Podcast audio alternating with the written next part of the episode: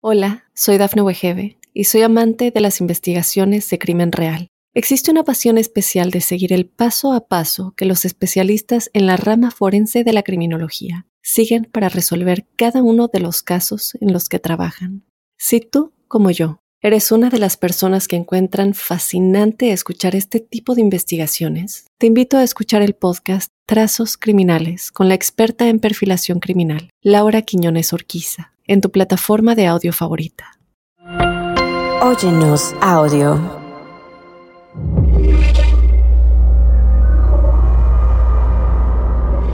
Observador paranormal.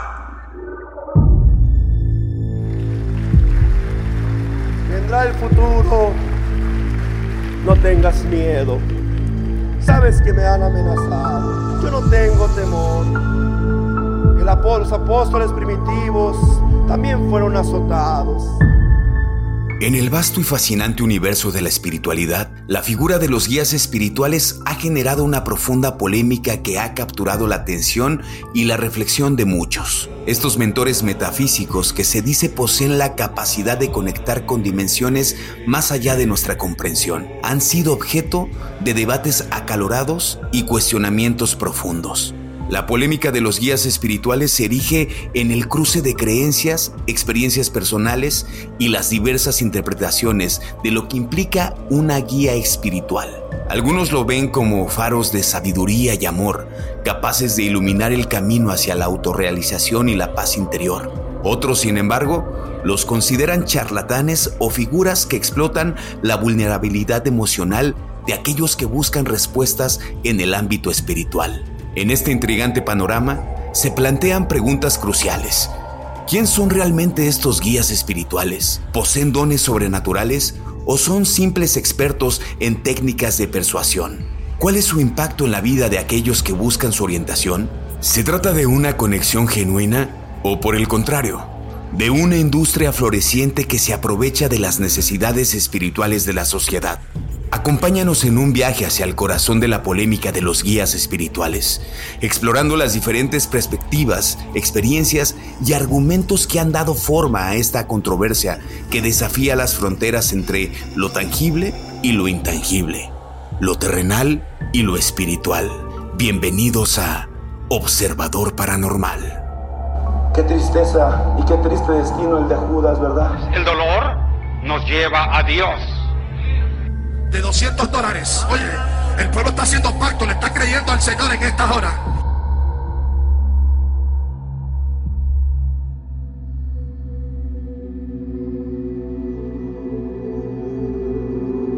Bienvenidas y bienvenidos a un episodio más de Observador Paranormal.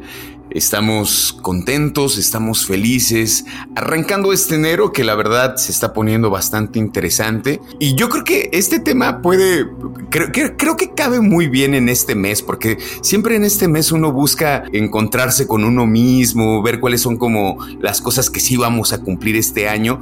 Y por lo regular, yo no sé si a mí me pasa, ¿no? Me pasa con la edad quizá, que uno dice, tengo que encontrar esa, esa paz espiritual. Entonces creo que por eso el, tema del día de hoy puede caber perfectamente también para que pues tengamos mucho cuidado en dónde depositamos nuestras creencias. Y por eso tenemos con nosotros y conmigo siempre en los micrófonos el queridísimo, el más hermoso, el más guapo e inteligente, el queridísimo Juan Manuel Torreblanca. ¿Cómo estás, amigo? Gracias a tus comentarios. No, que te digo, hombre, pero, pero la verdad, no, no, soy el único que lo cree, ¿eh? Hay mucha gente que lo cree. Mucha gente que Uy, lo cree. sí. Uy, si vieras nombre, no, hacia acá afuera me hacen meeting. pues mira, muy contento, justamente concuerdo contigo de que estas épocas de enero ya es cuando nos viene el bajón eh, las culpas empiezan a, subir, ¿no? Que dices, bueno, desde todo lo mal que me porté en fin de año o las crisis que tuve de fin de año, cualquiera que esté allá afuera que le haya pasado, que tenga una experiencia similar a la mía, en la cual pues ya tengas a un familiar que ya falleció y entonces estas épocas que acaban de pasar no precisamente son muy de armonía y de familiar y así como de serie televisiva, sino vienes de una etapa que es difícil también año con año asimilar. Y ya llega este enero en donde, pues sí, es así de, ok, está padre. Es un año nuevo en donde queremos verlo así como muy esperanzador, muy alentador. No creo que nadie diga, ay, empezó un año, qué porquería. O sea, quieres ver como que si fuera un borrón y cuenta nueva, ¿no? O sea, a ver, Claro. vamos empezando el año y vamos a ver qué. Y yo creo que este tema, justo por eso, por eso escogimos este tema que tiene que ver con, con guías espirituales y sobre todo la polémica de estos guías espirituales. El problema de caer en las garras de un guía espiritual, como ya vimos varios ejemplos y vamos a ver en este programa, pues verdaderamente terribles. O sea, no, no, no nomás vamos a, a mencionar los clásicos como Jim Jones que ya hemos hablado aquí, ¿no? Que se los llevó ahí a la Guyana, no, no, no. O sea, hay otros que, es más, que ni siquiera te llevan a ningún lado, entran en tu casa a través de las redes sociales y pueden perjudicar a tu familia sin que te estés enterando, que es lo que vamos a ver en este programa. Sí. Muy bien, cachorro, pues ¿cómo, cómo ves si vamos, eh, vamos de lleno y vamos entendiendo que es un guía espiritual? ¿Tú has tenido guías espirituales, güey? O sea, has dicho, en algún momento te has acercado a alguna religión. Fíjate que, que o sea, que- creo que así como lo que recuerdo, o sea, lo que recuerdo, bueno, pues yo, yo soy católico como creo que la mayoría de los mexicanos, ¿no? O sea, como, pero soy católico de estos católicos a fuerza, ¿no? A mí me, me bautizaron y hice mi primera comunión y, pero ya después creo que en la adolescencia ya no seguí el camino, el camino de la, de la iglesia católica. Pecador. Eh, Sí, sí, sí, pero lo que, lo que sí creo que con el paso del tiempo, 17, 18, tenía esta idea como de soy ateo, no creo en nada. Y no sé, con el paso del tiempo me fui dando cuenta que creo, creo en algo, creo en algo poderoso. Hay por ahí este, el, el dios de Spinoza, este, que dice que, bueno, Dios está en todos lados, ¿no? Dios está en las montañas, Dios está en los árboles, Dios está eh, en el otro mismo, ¿no? Dios vive en nosotros inclusive, ¿no? Creo en eso, en que Dios está en, la nobleza de la gente, en los buenos actos, pero yo soy un romántico, ¿no? Y luego, fíjate que me, me clavé un, un tiempo, sobre todo en la universidad, tuve un maestro que no creo, no creo que me escuche. Si me escucha, le voy a mandar un fuerte saludo, un saludo amoroso. Eh, Daniel, mi maestro Daniel, que me enseñó muchísima meditación. Él estuvo un tiempo haciendo eh, meditación zen. Él estaba encerrado con, con su maestro haciendo meditación y después de muchos años él se salió de este lugar y fue nuestro maestro de, de mima corporal. Durante los dos semestres que lo tuvimos en mima corporal, no sé si la clase duraba dos horas o tres horas, le dedicábamos poco tiempo a la forma, a la forma de la, de la mima y todo el tiempo meditábamos. Hubo un momento en que decíamos como, ¿para qué? ¿Para qué tanta meditación? Y, y, como que me clavé, me clavé un rato. Cuando resultó el examen, la gente nos decía, ustedes tuvieron que haber meditado para haber logrado el examen que hicieron, porque fue un examen donde repetíamos una misma acción. Él nos dijo, el examen arranca eh, hasta que la gente decida irse, hasta va a terminar el examen. Estuvimos cinco horas haciendo una repetición de movimiento ¿no? Y luego hablábamos de resonancias, de cómo es que el cuerpo resuena y las emociones resuenan y las imágenes resuenan en el cuerpo. Y bueno, una clavadeza ahí de, de, este maestro Daniel, que te digo, le mando un fuerte abrazo y le aprendí mucho. Creo que después me clavé mucho con el rollo de la meditación. Me gusta la onda de la meditación, pero tampoco es que medite y sea budista. Eh, eh, y tú, tú, ¿Tú eres, has, has participado en, en, alguna secta? Esa es la pregunta para ti. Yo no me perfilo o no me considero, a mí me choca eso así de, ¿y, y tú qué eres, no? Ajá. Este licenciado, ingeniero y yo soy Juan, mucho gusto, ¿no? O sea, no, no, no me gusta este rollo de los títulos nobiliarios, nunca ha sido como mi clavadez, ¿no? Y también en el aspecto de creencias, pues es bien delicado porque luego las personas, por ejemplo, que nos han escuchado aquí, yo creo que en esas han de, han de decir, no, pues este Juan es masón satánico, este perpetrador, vete tú a saber, güey, ¿no?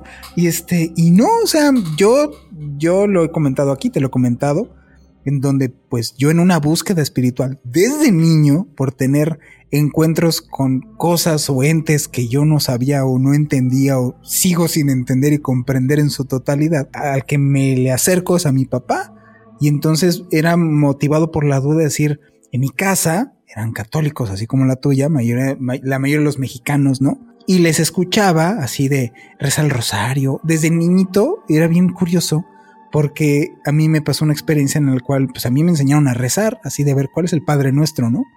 Y el Padre Nuestro, y pues te empiezan, dirían muchos, a adoctrinar, ¿no? Ajá, sí, sí, sí. Pero yo jamás me lo tomé con el rollo de adoctrinamiento, siempre fue desde muy chiquito cuestionarme cosas y mi papá alentarme a cuestionarme y no verlo de manera negativa. No concuerdo con, en su totalidad con ninguna religión establecida. No creo en estas instituciones y organizaciones tal cual que te sirvan como para, para una reglamentación de vida. Sí lo que he aprendido es que la buena onda, por ponerle un nombre, tratar de categorizar algo que es muy difícil, pero es así, la, digámoslo así, la buena onda y la mala onda. La buena onda y la mala onda es la misma cosa sobada, pero representada de distinta manera en este plano de existencia. Para mí explicaría que veo los ojos de mi hijo y sí está Dios ahí, güey. De alguna manera, Dios en esta realidad para mí se siente, no se puede definir, Claro. es indefinible. Claro. Pero sí lo podemos, sí lo podemos experimentar. Ahí es cuando puedo entender que Dios está en todas partes. O sea, En esta tratar de definir lo que está en todo. Pues a, sí. mí, a mí la verdad cuando Sí. creo que es una de las... Digo, y que también me daba un montón de miedo, ¿sabes? Me daba un montón de miedo y un montón de pena. O sea, saber que Dios eh, me estaba viendo eh, cuando era una adolescente, no voy a decir haciendo qué.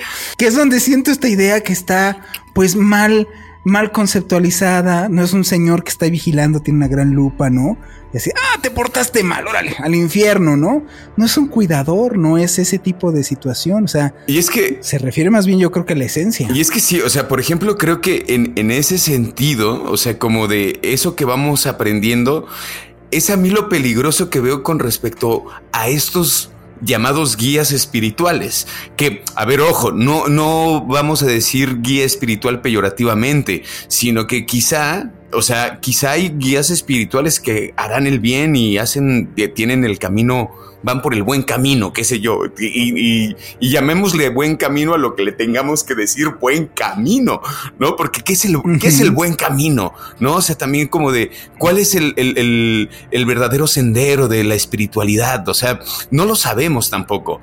Pero en ese sentido creemos, nosotros creemos e hicimos inclusive una lista de lo que podrían ser estos guías positivos, pero definitivamente creo que estamos viviendo, Juan, y yo no sé qué tú qué pienses, que también los tiempos de estos guías espirituales en estos tiempos modernos, aparte de, de- iba a decir una grosería, pero de- aparte de, de que parecen muy pentontos y que es como de, güey, pero, pero que verdaderamente son muy peligrosos también. Que ahí es cuando, cuando yo digo, de verdad hay gente que sigue esto. Y cuando tú ves los números de la gente que puede seguir a este tipo de guías, es a mí lo que me sorprende demasiado. Es como, de, de verdad que no hay sentido común. Pero luego yo veo a estos padres, ¿no? Eh, que luego los veo y digo, es que esos guías a veces pueden ser buenos y a veces pueden ser terribles. A veces pueden ser la cosa más mala del mundo. Y pero también me encontré con algunos padres que decía, ah, mira, eso que está diciendo está chido. Como el, el- el que está trayendo el- un mensaje y no el mensaje. Estoy trayendo parte de un mensaje. Y a mí ese tipo de padres, la neta, me pueden caer bien chido. O sea, ahora ya entendí que no estoy peleado con ninguna religión. La verdad es que ya no. Ya respeto, no. Antes ni respetaba, antes me burlaba inclusive. Y no, ahora ya respeto mucho. O sea, ahora ya es como de... La neta es que... No crece. Sí, sí, sí, sí. Eh, si, si pensamos, no sé, como en, en estos guías que creemos que son positivos, nosotros pensábamos que eh, Quetzalcóatl, pues lo convirtieron en esta figura espiritual, pues definitivamente positiva, ¿no? Pues si te, te enseñaba cosas de la agricultura y aparte artes y ética, no, pues, pues cómo no va a ser bueno, Juan. Hay, un, hay, hay una confusión ahí siempre, eh, históricamente, de Quetzalcoatl, la persona, Quetzalcoatl, la deidad, Quetzalcoatl, la persona o el gobernante, no es lo mismo que la deidad, y entonces esta historia se ha conjuntado malamente en el considerar la deidad también al hombre. Por eso se le atribuye muchas veces hasta que dicen que es el Jesús mm, este, de este lado y todo el rollo, porque entonces era el hombre, pero también la deidad. Y más bien hay una entremezcla ahí que pues sí hay una diferencia. Una cosa fue el gobernante y otra cosa fue la deidad, en donde tienen una historia pues, similar, se hizo un sincretismo y acaba en una historia combinada muy romanticona. Nuestro nuestro buen Ketsi, como dices tú. el, el Ketsi. Que es el que tenemos por aquí. Y a, y a lo que comentabas, pues es que mira, es nuestra terrible tendencia humana en subir a pedestales a idiotas. Esa es la verdad. O sea, muchas veces es respetar, como se ha, se ha eh, inculcado, respetar el uniforme, respetar el puesto, respetar la pirámide. Y entonces en este respetar, el problema es que muchas veces ahí se trepa pues cualquier pega la gatos. Todos estamos en, inmersos en esta experiencia humana. Y luego por eso mismo tienes a sacerdotes que son los auténticos desgraciados, pero también tienes a sacerdotes que son verdaderamente una chulada de persona.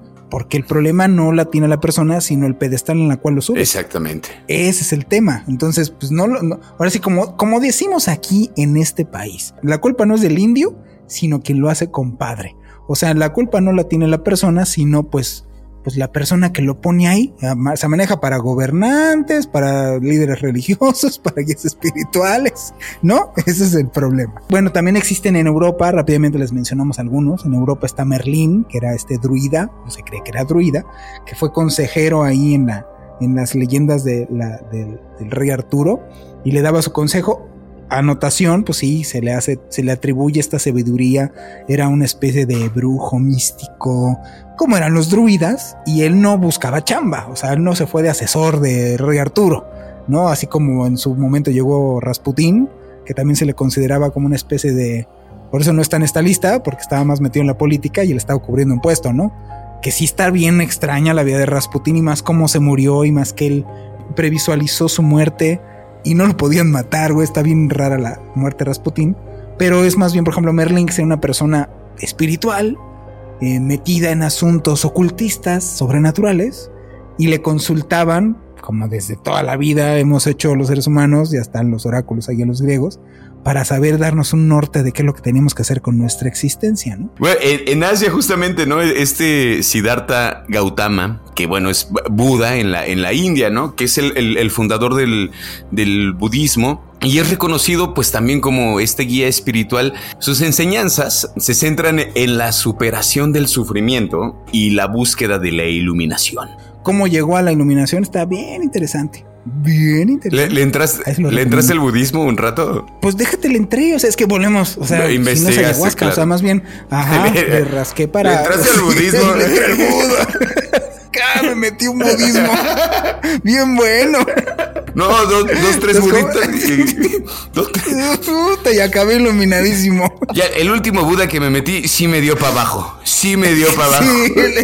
Sí, sí me dio la paranoia, güey. Entonces acabé con preguntas existenciales. Tengo muchos libros, tengo libros de budismo, porque solo, ¿qué me decía mi papá? Solo un idiota critica lo que no conoce. Entonces, a ver, pues, ¿quién era Buda? ¿Por qué se hizo Buda? En fin, o sea, este príncipe que tenía todas las facilidades y toda la lana y toda la riqueza y que su papá trató de evitarle el sufrimiento, por eso no conocía el sufrimiento y lo acaba conociendo así de trancazo y entonces se da cuenta que la experiencia humana no se trata de evitarte el sufrimiento, sino más bien afrontarlo y tiene esta revelación que siempre me ha encantado, cachorro, en donde la vida, aquí en México le decimos ni tan tan ni muy muy. Esa sería la filosofía de Buda, si la quieres, claro. si quieres que resuma un poco. Está meditando eh, y, quiere encontrar la iluminación y entonces escucha a lo lejos mientras él medita que está un maestro de música, eh, curioso, y le está diciendo a su alumno, está afinando su, su en ese entonces instrumento, como una cítara, la, la, abuelita de la cítara, y le dice, es que mira, tienes que fijarte porque si ah, estiras, o sea, si la, la cuerda la estiras de más, se rompe, pero si la aflojas, no suena. Y entonces él entendió que de eso se trata.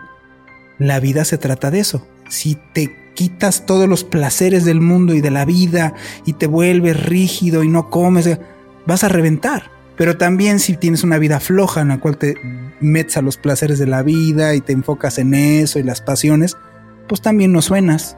Es justo en el punto medio que debemos de estar. Y los otros que podemos mencionarles rápidamente, pues bueno, está la OSI de, del taoísmo, donde también pues hay sala de, de Tao Te Ching, también está Abraham, hablando del judaísmo, y esto está Abraham, Moisés, en donde pues, pues son reconocidos dentro de la cultura y dentro de la religión cristiana, de judío-cristiana, como personajes importantes, líderes espirituales, incluso, más allá de guías espirituales, líderes espirituales. Hay incluso referencias en el Nuevo Testamento en donde pues es así de ya estaba dicho por Abraham o estaba dicho por Moisés, ¿no? En el Islam, que fue el último gran profeta, hablando del Islam y todo el problema que está este, desatado en esas tierras ahí de Israel, y pues el buen Jesús, ¿no? Que es mayormente con el que, con el que simpatizo más en cuanto, en cuanto a las las pocas cosas que llegaron a sobrevivir de sus enseñanzas, que aún al día de hoy se mantienen. Digo, y, creo que podríamos mencionar todavía más, ¿no? Pero yo creo que estos son como de los, de, los que creemos que son importantes y que definitivamente, bueno, fueron, fueron guías, ¿no? O sea, eh, su, su, trabajo fue ser una guía espiritual ahí con, y que tuvieron un, un gran séquito, ¿no? O sea, que, y, que inclusive sus ideas fueron, eh, fueron evolucionando, inclusive fueron revolucionarias en, en su momento digamos, es la base para luego ver a esas guías que la neta no están tan chidas, ¿no, Juan? O sea, esas guías que luego de pronto pueden dar, pueden dar miedo. Pero ahorita, ahorita llegaremos a eso. ahorita vamos a llegar a eso. Así es.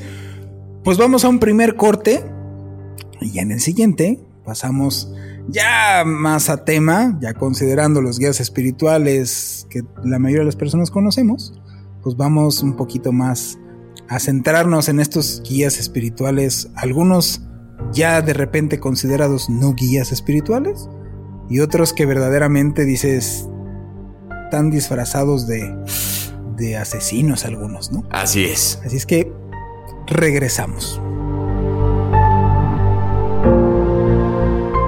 Hola, soy Dafne Wegebe y soy amante de las investigaciones de crimen real. Existe una pasión especial de seguir el paso a paso que los especialistas en la rama forense de la criminología siguen para resolver cada uno de los casos en los que trabajan. Si tú, como yo, eres una de las personas que encuentran fascinante escuchar este tipo de investigaciones, te invito a escuchar el podcast Trazos Criminales con la experta en perfilación criminal, Laura Quiñones Orquiza, en tu plataforma de audio favorita.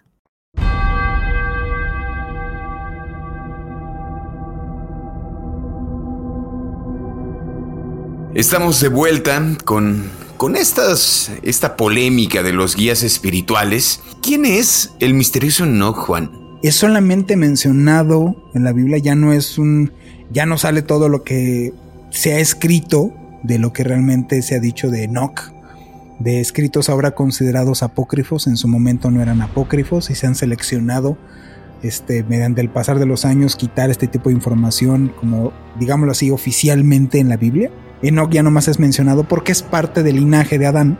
Y en los ahora escritos apócrifos de Enoch lo que se dice es pues varios temas que están pues bien candentes en cuanto a, lo que mencionaba y que pues pone un poco en aprietos tanto hasta líderes religiosos y líderes políticos. El mencionar es el primer escrito que podremos mencionar oficial dentro de la religión judeocristiana que menciona a los vigilantes del cielo, pues extraterrestres, pues, ¿no? Que mucha gente en referencia toma esta parte del libro de Enoch para, porque tal cual dice, ¿no?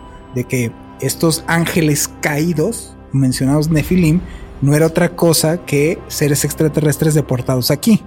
Y que esos seres eh, deportados aquí tuvieron relaciones sexuales con mujeres de aquí y tuvieron hijos.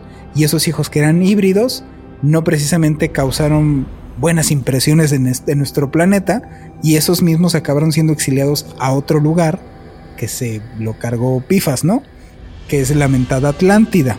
Por eso son los mentados Atlantes, por eso de ahí viene el asunto de que eran gigantes. Ok. Entonces, entonces, empieza a checar el rollo de que los gigantes mencionados por Enoch y luego los gigantes mencionados en la Atlántida, porque pues digo, hay, hay escritos antiguos en donde los hilas, desde hasta los diálogos de Platón, en donde sí se menciona esta, pues esta referencia, no es, no es bromita, no estamos hablando de los terraplanistas que se están buscando conspiranoicamente relaciones en escritos, sino sí hay esta referencia, y entonces se toma la decisión por parte de la iglesia de sacar toda esta parte, porque menciona desde eso, menciona el, el Hijo del Hombre, la profecía del Hijo del Hombre, que va a venir el Hijo del Hombre, el Mesías, y tal cual lo menciona así, obviamente haciendo referencia de Jesús, también hace referencia a cosas apocalípticas de lo que va a pasar el día del juicio, y menciona tanto a los vigilantes que se quedaron aquí, o sea, los deportados, como a las personas que viven en este planeta.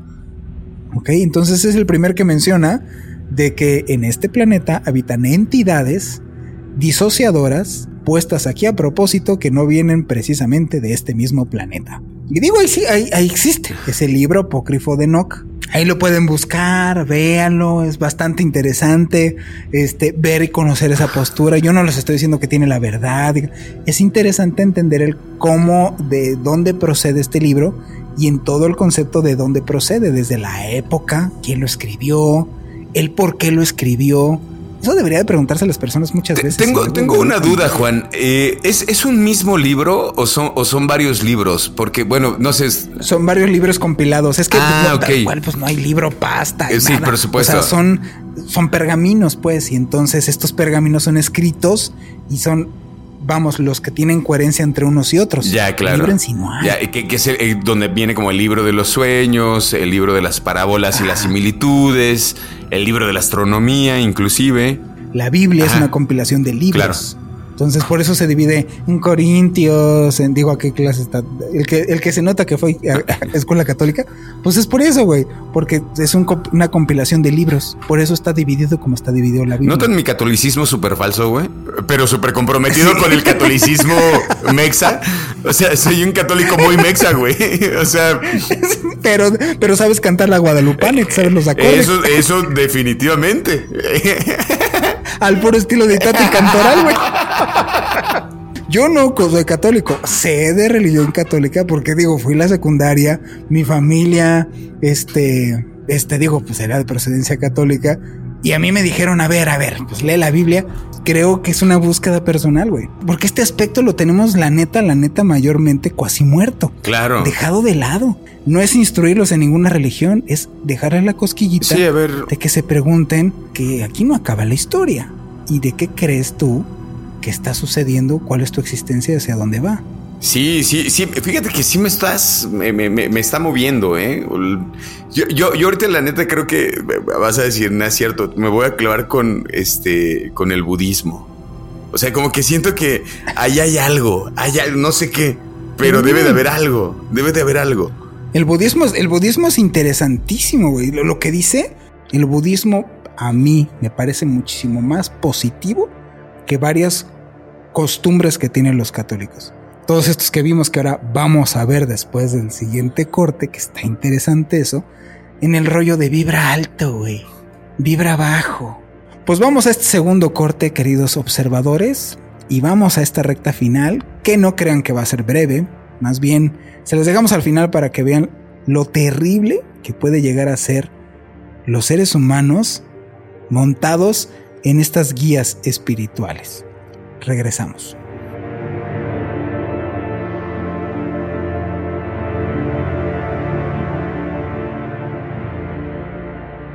Hola, soy Dafne Wegebe y soy amante de las investigaciones de crimen real. Existe una pasión especial de seguir el paso a paso que los especialistas en la rama forense de la criminología siguen para resolver cada uno de los casos en los que trabajan. Si tú, como yo, ¿Eres una de las personas que encuentran fascinante escuchar este tipo de investigaciones? Te invito a escuchar el podcast Trazos Criminales con la experta en perfilación criminal, Laura Quiñones Orquiza, en tu plataforma de audio favorita.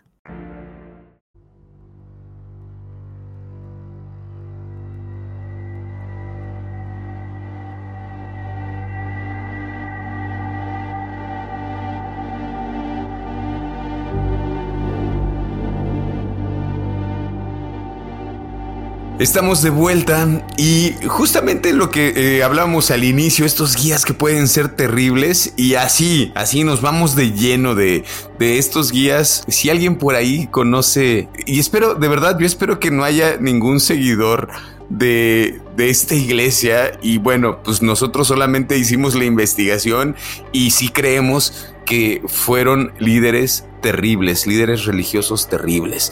Eh, porque no porque haya alguien que ahí comparta, voy a cambiar mi, mi, punto de opinión, porque, o sea, me parece que lo que hacían era terrible. Bueno, estamos hablando de la iglesia, la luz del mundo.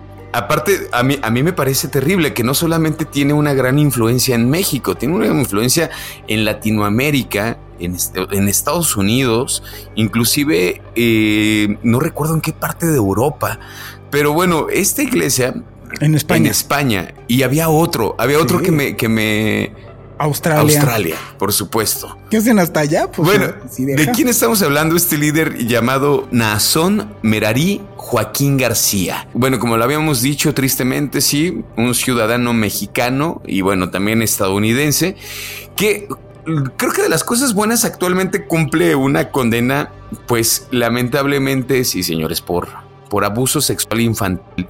Y está cumpliendo esta condena en el estado de California.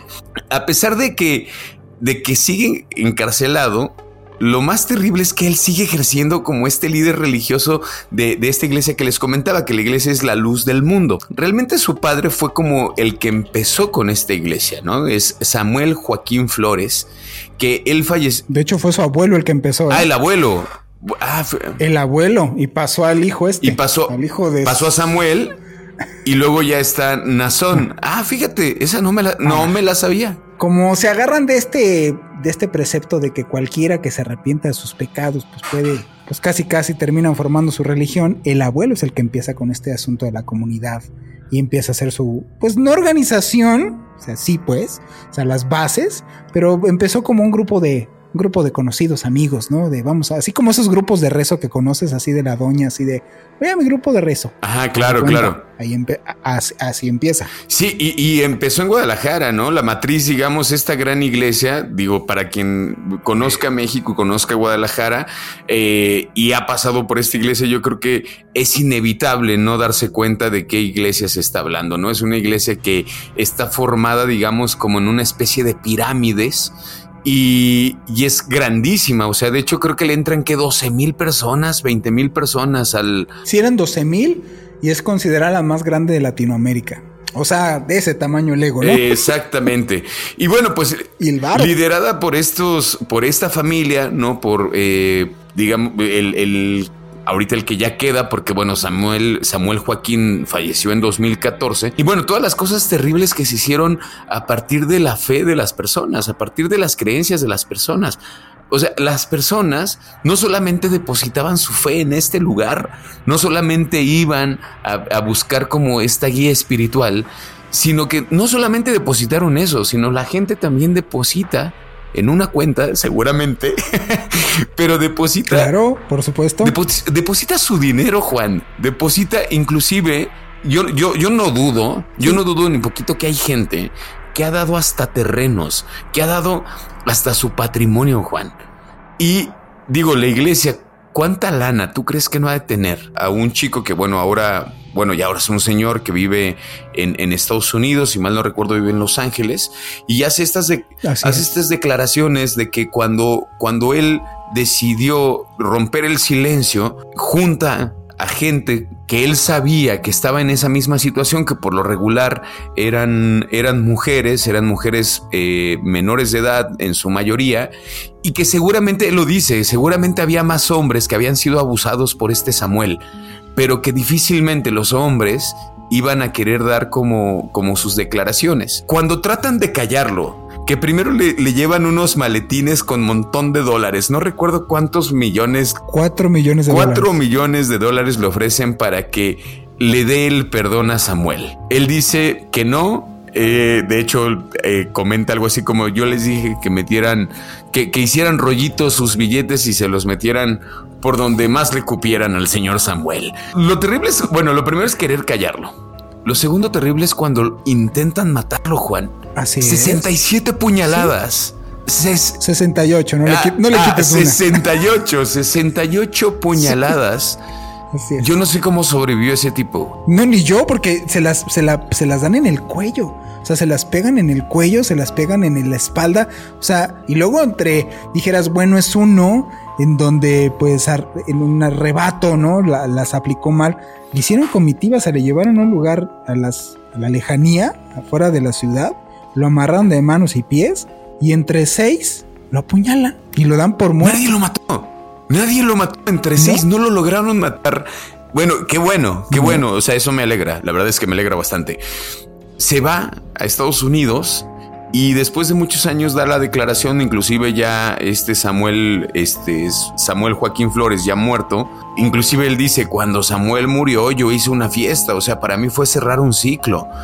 Y, y justo, ¿no? Yo creo que qué, impotencia, Juan, que no se pudo haber hecho justicia con, con Samuel, porque a Samuel no le sucedió nada. Pero lo que a mí me parece terrible, Juan, yo no sé tú, desde ese, quiero saber tu punto de vista, cómo la gente sigue creyendo en este tipo, Juan. A mí es lo que me sorprende, porque todavía dentro de la cárcel hace llamadas, o sea, sigue liderando esta iglesia. A mí me parece terrible que haya gente que todavía esté confiando en esta iglesia. Y la voy a decir, de verdad, no confíen en esta iglesia, la iglesia, la luz del mundo, que está esparcida por casi todo, bueno, pues sí, todo Latinoamérica y yo no espero que vaya a seguir propagándose porque es terrible. Es terrible la gente que está detrás de esta iglesia. ¿Tú crees que haya algo ahí? ¿Un pacto, Juan?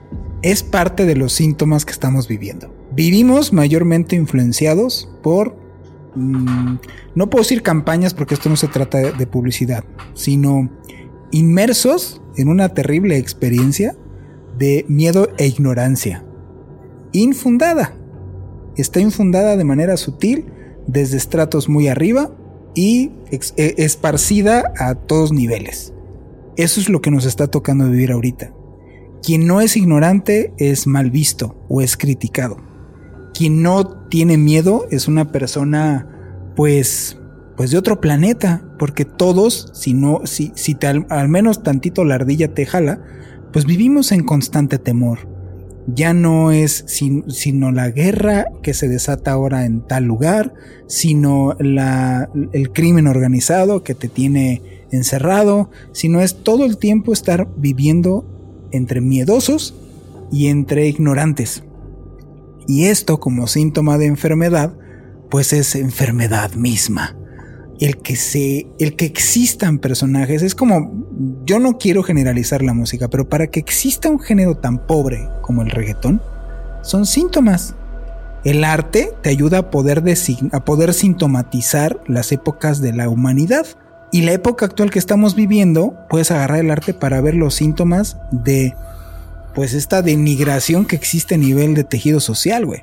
Esto no es, esto no es de dos días. Para que tengas esa edificación, esa organización, esa proliferación, ese nivel de seguimiento, todo, todo, todo lo que es esta madre, habla muy mal de todos, güey. No nomás de, de, estos muchachos que quisieron hacer negocio, sino todos los que los dejaron ser. El cuate este primero que lo, lo denuncia. Y lo primero que lo tratan de comprar. Y lo que sigue es que lo intentan matar.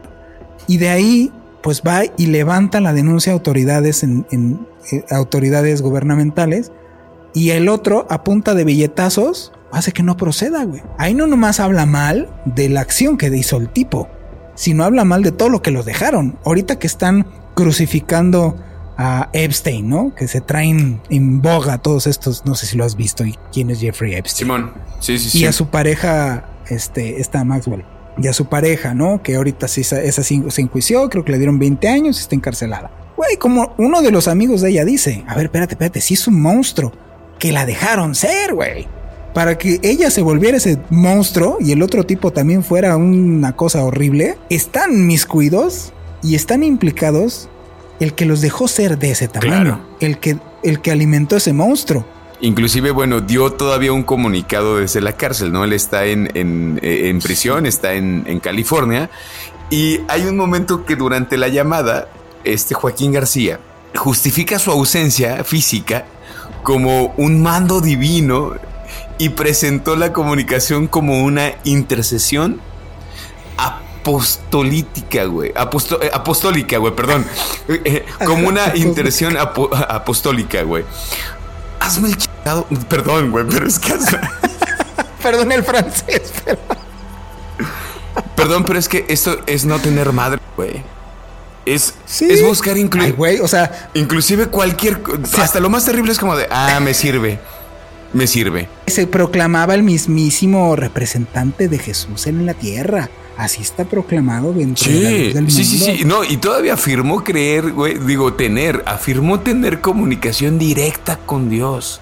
O sea, él tiene el teléfono de Dios, pues que se lo pidan para que me lo pase. Mira, yo siempre le he dicho, el problema no es hablar con Dios, sino que creas que te conteste, güey. o sea, yo la primera que me digan ¿qué hubo? En la mar. Porque puedo estar yo así de Diosito, ayúdame para juntar la renta y que me diga no puedo. A la chingada, o sea, en ese momento. Estoy ayudando a Robin. Ahorita no te toca, fórmate, culero. Toma boleto, güey. Otra vez tú, güey. Ya, Juan, déjame. Ahorra. Y lo quiero comentar, güey. Hay experiencias para mí que me parecen fascinantes, güey. Ahí yo- hace poquito lo vi. Es un ex musulmán, güey. Se llama Afshin Javid. Ajá. ¿ok? Es un ex líder musulmán, güey. Ayudó a colgar gente. En fin, güey. O sea, él veía a los cristianos mal, ¿no? Así como pues, existe este rollo de, pues, nosotros estamos bien, ellos están mal y así. Claro. Y entonces se fue a, se fue a, a tratar de evangelizar, así igual, te digo, t- tienen al- a los peores directores de mercadotecnia. Y se fue a tratar de evangelizar y convencer a la gente de que, pues, de, de ser musulmán es lo más chido, güey y lo encarcelan. Y en una de tantas experiencias que él tiene, está rezando, porque lo van a condenar a muerte, está rezando para, pues para que le ayude a la güey.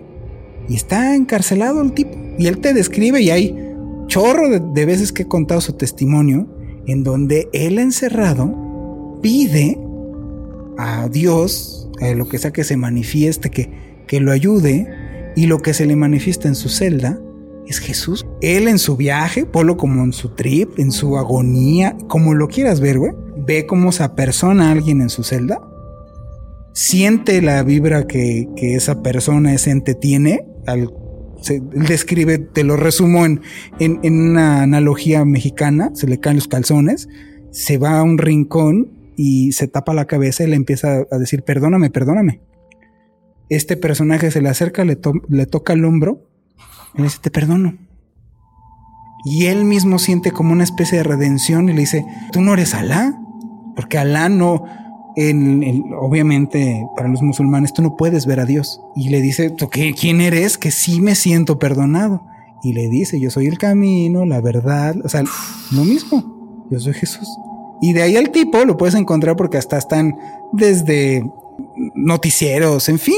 O sea, dejó todo ese rollo y se dedica también a estar pidiendo perdón por todo lo que están haciendo los musulmanes, todo este asunto.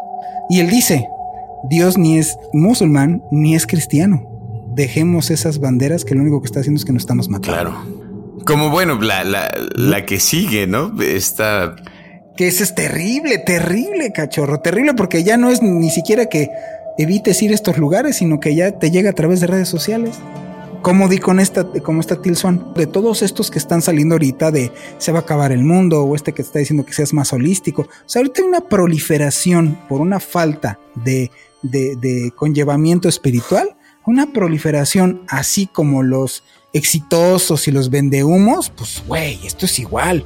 O sea, la gente está perdida, como ya cada vez se cree menos en las instituciones, no solo políticas, sino también religiosas espirituales, hay muchísima carencia de este asunto. Y la mayoría de todas las personas, pues está esta proliferación entre miedo y estupidez, no se cuestionan ni siquiera su existencia. Entonces, güey, está fácil. O sea, si Torta y yo abrimos un canal que tenga que ver con este rollo holístico, Til Swan es el nombre de esta chica y se, se autodenomina como la transformadora personal revolucionaria. Ahí no más. Y no, y no solamente eso, ¿eh? Y catalizador espiritual. Es que, pero por favor, ¿no? coherencia, que es lo que nos falta Claro. En estos líderes, ¿no? Tantita coherencia. Sí, bueno, eh, Entonces, bueno, pues es- sí. esta mujer dirige retiros en Estados Unidos en- y en Centroamérica y pues ha acumulado cientos de miles de seguidores en redes sociales. También, bueno, podemos hacer una transferencia no solamente en seguidores, sino también en dinero, ¿no? Obviamente, entre, entre más seguidores tienes, pues también estás acumulando varo. Tiene más de 79 millones de visitas en su canal de YouTube y, y su enfoque se centra en brindar consejos de salud mental, especialmente dirigidos a personas que enfrentan depresión o pensamientos suicidas. A ver, a la idea no me parece mal. O sea, a mí los canales de ayuda me parecen súper chido. Pero digo, hay que tener poquita vocación y hay que, la neta, saber. Hay que saber hacerlo, Juan. O sea, eh, porque es bien peligroso. e, es bien peligroso porque, digo, eh, dentro de esta historia de esta mujer, la verdad es que me parece terrible. O sea, tú la ves en entrevistas, la chica es guapísima, es muy guapa, pero no por eso va a ser buena dando consejos. O sea, digo, ni, ni, que fuera el de la cantina que me da consejos cada vez que voy el viernes. O sea, digo, como un poco el caso que podríamos, al, al que sigue, que a mí me sorprende, Juan, que lo hayamos puesto, pero es como, es que es cierto. O sea, es finalmente en quién creemos. Y esto yo creo que a, muchos, porque yo creo que muchos hemos leído inclusive por lo menos una frase de él. Estoy hablando de Osho.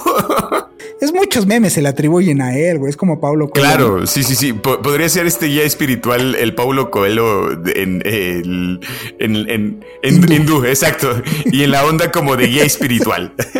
Ajá, sí, claro. Entonces hay ves memes así de agua pasa por mi casa, ¿no? No, pues no, Hágase la luz, Osho. y bueno, pues miren, ¿cuáles son los puntos controvertidos que tenemos con este personaje? Digo, yo también, tú lo ves, ¿no? Tengo un libro de Osho. Esta falta de culpa y aceptación de la abundancia, Osho logra que sus seguidores le entreguen grandes sumas de dinero y bienes. Él, pues mayormente se mantenía de esto. Algunos incluso de ellos pues viajaron al, al extranjero para unirse con él.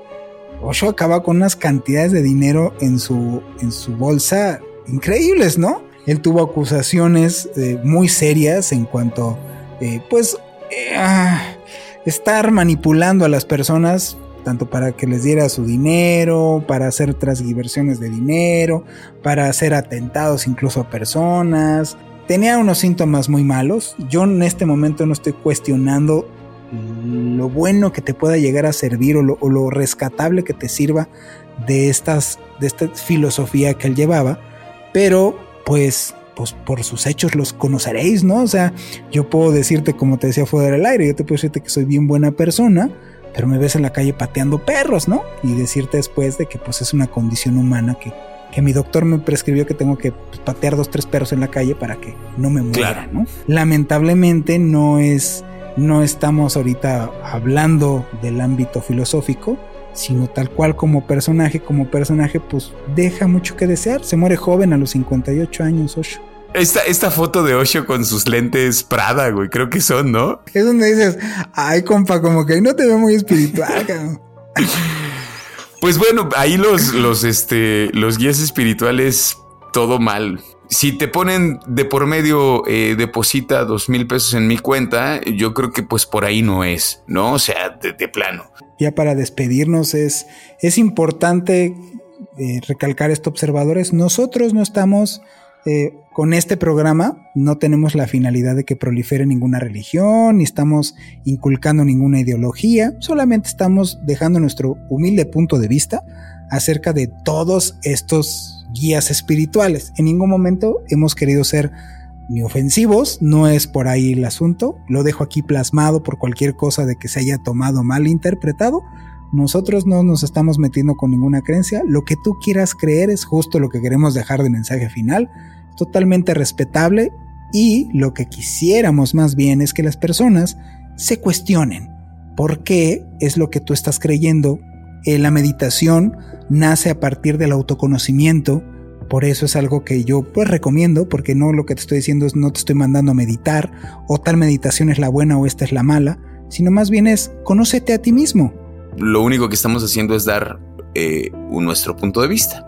Solamente eso. Así es muy, muy criticable. Por supuesto. Y, nadie tiene la verdad en sus manos. Y, el contrario, si se quieren que algo, algo de este programa es, ah, me voy a poner a pensar tantito hoy mi vida, si me gusta, si no me gusta, porque no me gustan las cosas que no me gustan, al menos tantito, tantito autoconocimiento. Pues muchas gracias observadores, llegar a este punto, les mandamos saludos a todos, vienen programas increíbles y cápsulas increíbles con personajes de verdad, no se la van a creer. Les mandamos un gran abrazo a todos, mi nombre es Juan Manuel Torreblanca. Mi nombre es Roberto Belmont. Y nos vemos en el siguiente Observador Paranormal.